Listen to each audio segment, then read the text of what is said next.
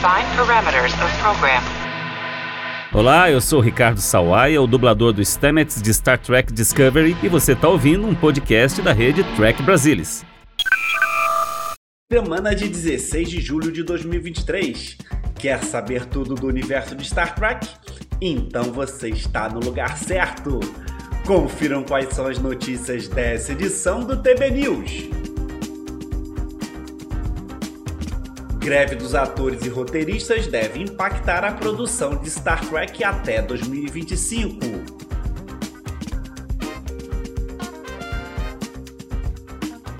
Diretora de Ad Astra per Aspera fala como foi dirigir episódio de Tribunal em Strange New Worlds.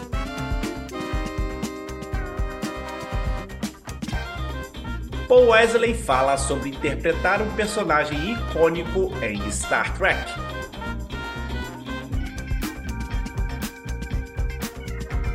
Picard e Lower Decks têm indicações ao Hollywood Critics Association Awards. Não sai daí, porque o TB News 157 está no ar.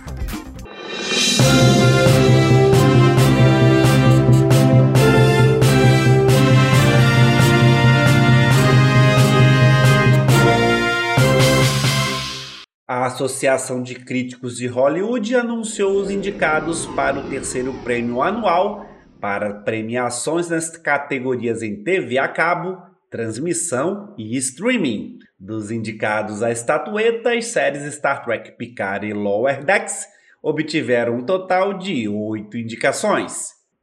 Picard obteve indicação para a melhor série dramática de streaming. Sir Patrick Stewart, na interpretação de Jean-Luc Picard, foi indicado para melhor ator em série dramática streaming.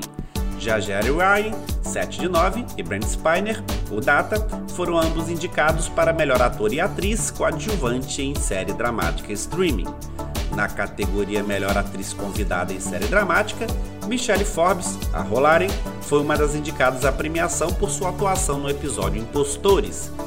Na produção, Terry Matalas foi indicado para melhor roteiro em série dramática de streaming e melhor direção em série dramática de streaming, ambos em relação ao final da temporada, a última geração. Star Trek Picard também foi indicada ao Emmy Awards, ambos na categoria de arte criativa, melhor maquiagem contemporânea, não protética, pelo episódio Vox, e excelência em maquiagem protética no episódio A Última Geração.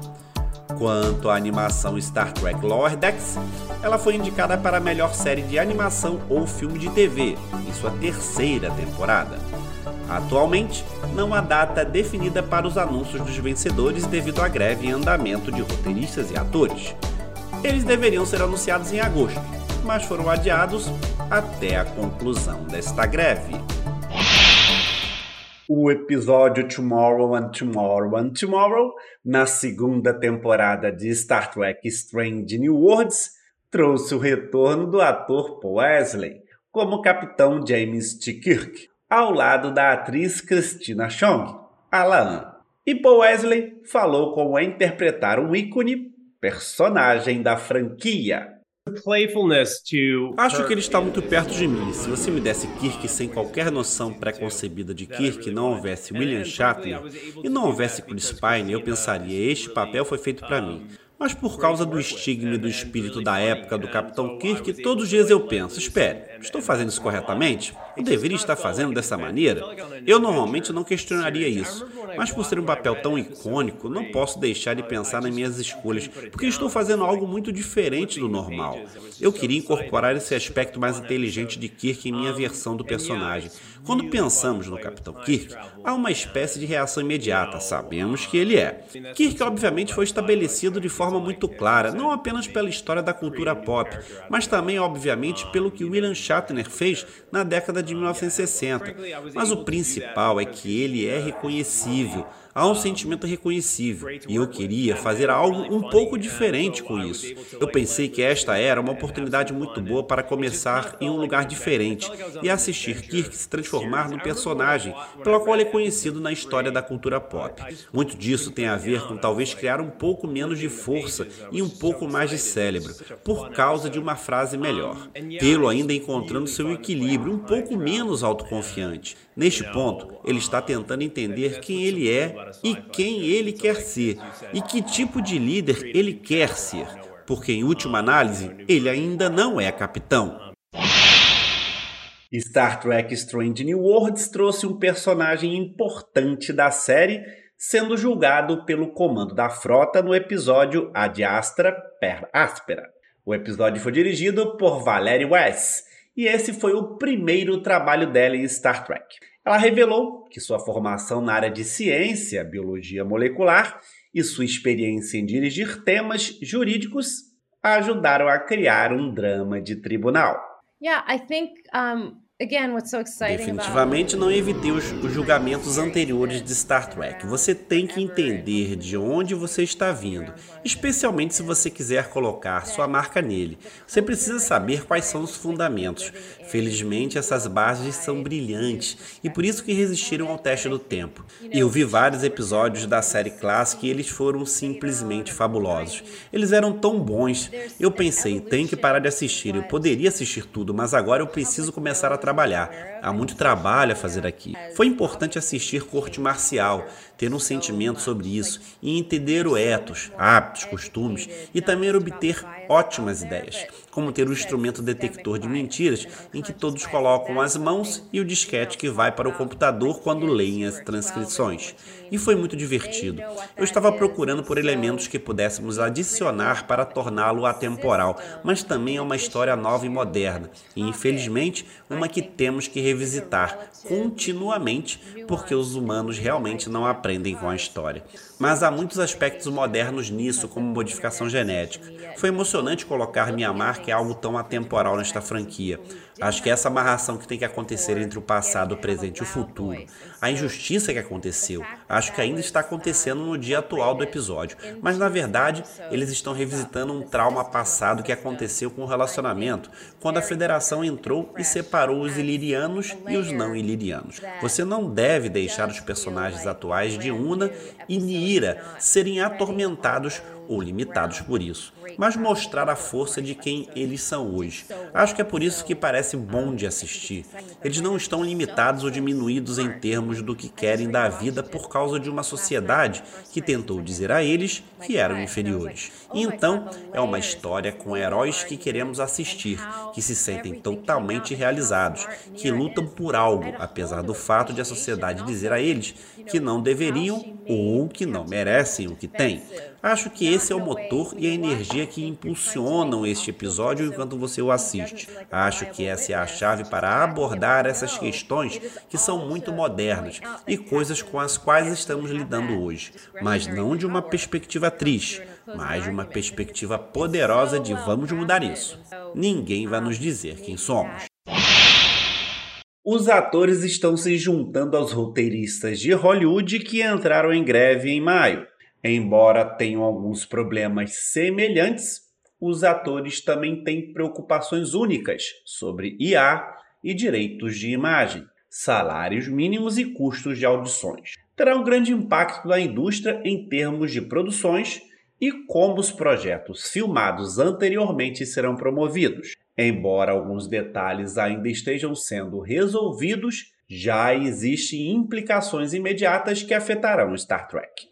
Atualmente, existem três projetos diferentes de Star Trek ainda para entrar em produção: a terceira temporada de Strange New Worlds, o filme de streaming da Seção 31 e a primeira temporada da nova série da Academia da Frota Estelar. Antes das greves, a terceira temporada de Strange New Worlds estava programada para entrar em produção em junho o filme da Sessão 31 em setembro e o programa da Academia do início de 2024. A escrita para todos esses projetos acabou em maio. Como os estúdios parecem estar se posicionando contra os dois sindicatos em greve, parece que isso pode atrasar qualquer produção programada para este ano. Portanto, é provável que nenhum desses projetos chegue ao Paramount Mais antes de 2025. A quinta e última temporada de Discovery já completou a produção, incluindo cenas adicionais filmadas na primavera, para transformar o final da temporada em um final de série. A Paramount já havia definido o início de 2024 para o lançamento e provavelmente ainda pode cumprir essa data. No entanto, a greve proíbe os atores de fazer ADR, a gravação de voz adicional.